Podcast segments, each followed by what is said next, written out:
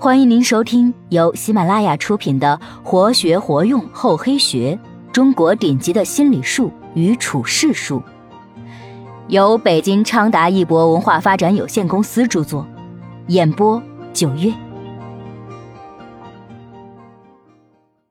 第二十九集：人性难预测，警惕假知心。每个人都有自己的隐私。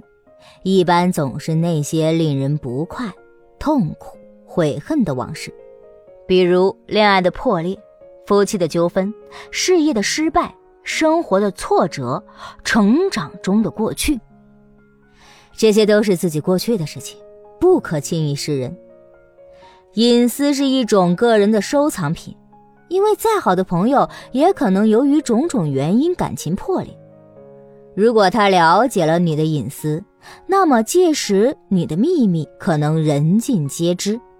如果你了解了他的隐私，他必定又会对你心存芥蒂，百般防范。所以，让他人了解自己的隐私和让自己了解他人的隐私都有很高的危险系数。已经步入社会的你，应该学会。把与隐私有关的事物拒绝在心门之外。我们每个人在自己的内心里都有一片私人领域，在这里我们埋藏了许多心事。心事是自己的秘密，只可留给自己，千万不要随便说出口。也许它会成为别人要挟你的把柄，到最后追悔莫及。很多人都有一个共同的毛病。心里藏不住事儿，有一点点喜怒哀乐之事，总想找个人谈谈。更有甚者，不分时间、对象、场合，见什么人都把心事往外吐。其实这也没有什么不对，好的东西要与人分享，坏的东西当然不能让它沉积在心里。要说可以，但不能随便说。因为每个倾诉对象都是不一样的，说心里话的时候一定要有心机，该说则说，不该说千万别说。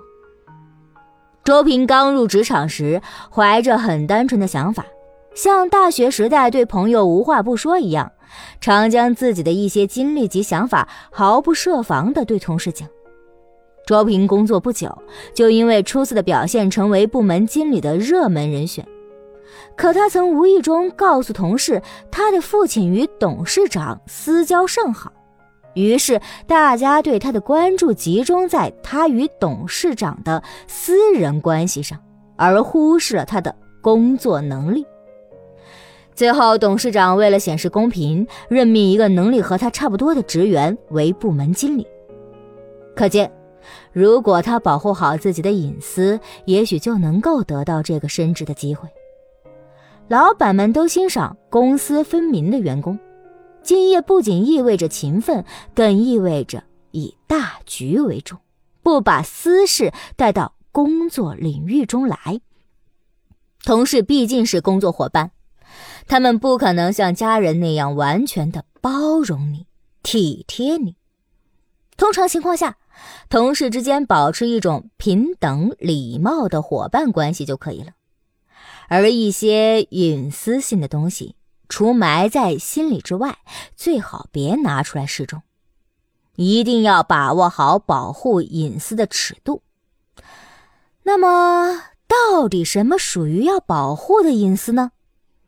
个人信息可分为绝对隐私。非隐私、相对隐私三大类，前两种比较好把握，比如会对工作产生重大影响的家庭背景、亲人朋友关系、情感，会影响他人对你道德评价的历史记录，与传统相悖的生活方式，与上司、重要人物的私交等信息，都是需要保护的绝对隐私。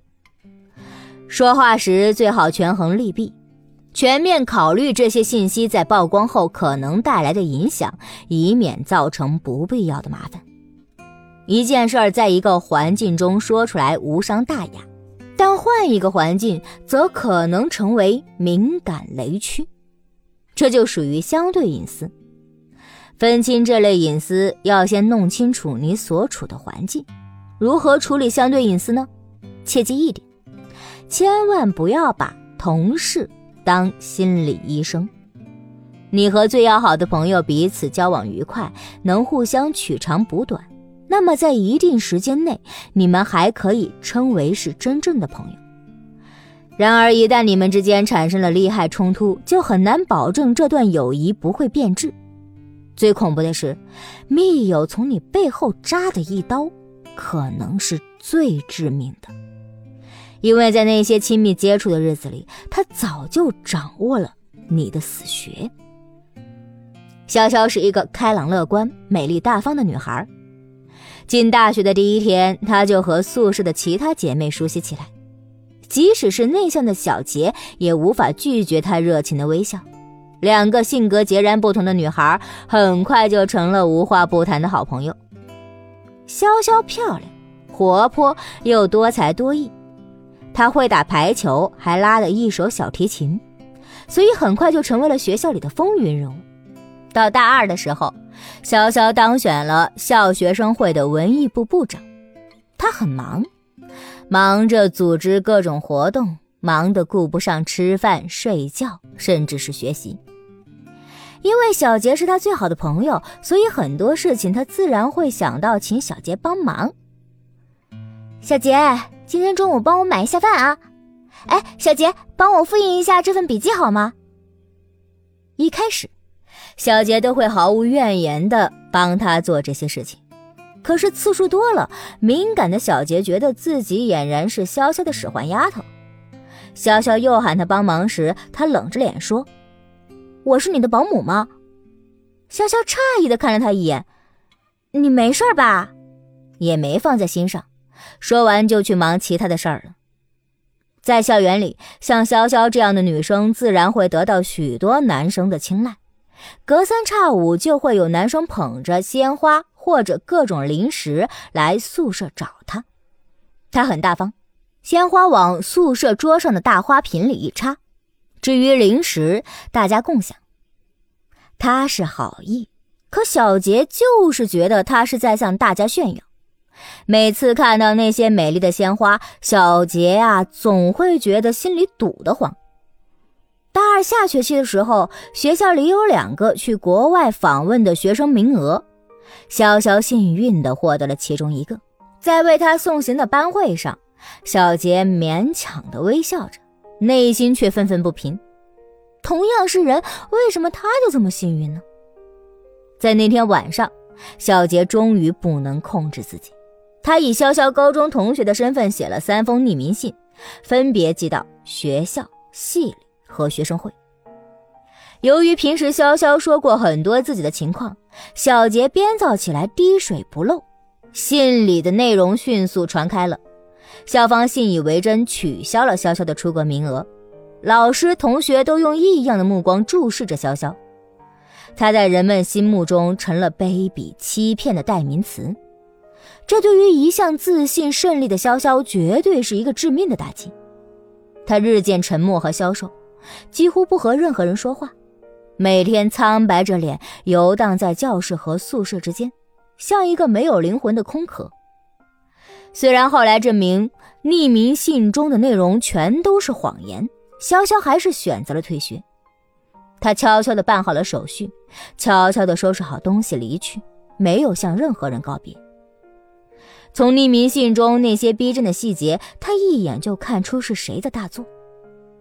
与失去出国机会相比，被最好的朋友出卖，让他受到更大的伤害。这件事儿在他心中留下了永远的阴影。荀子在讨论人性时说：“人之性恶，其善者为也。”固然有些偏激，但现实生活中的确要在与人打交道时谨慎小心。对朋友不妨多点戒心，考虑一些防患对策。为自己留些逃生的余地，才不至于在发生事情之后追悔莫及。人生从某种角度看，也是一场战争。在这种战争中，为了求生存，必须要有慎重的生活方式和态度，这样才不至于上某些人的当，吃大亏。什么样的朋友应该提防呢？一，得了便宜还卖乖的，这种人的特点是占了你的便宜以后还说你欠了他的。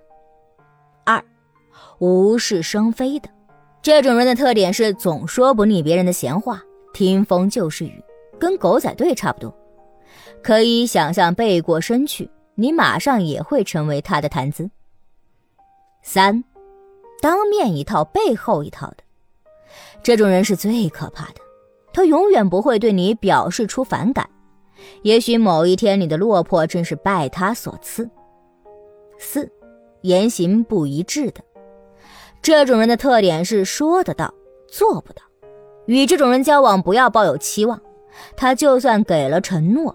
却永远不履行诺言。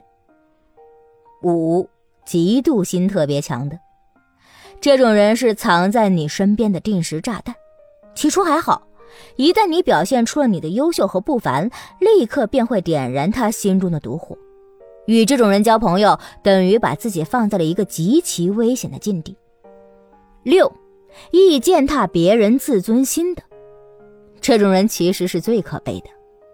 他们为了掩饰自己的自卑心理，就拼命的用糟蹋别人的方式来提高自己的自信心。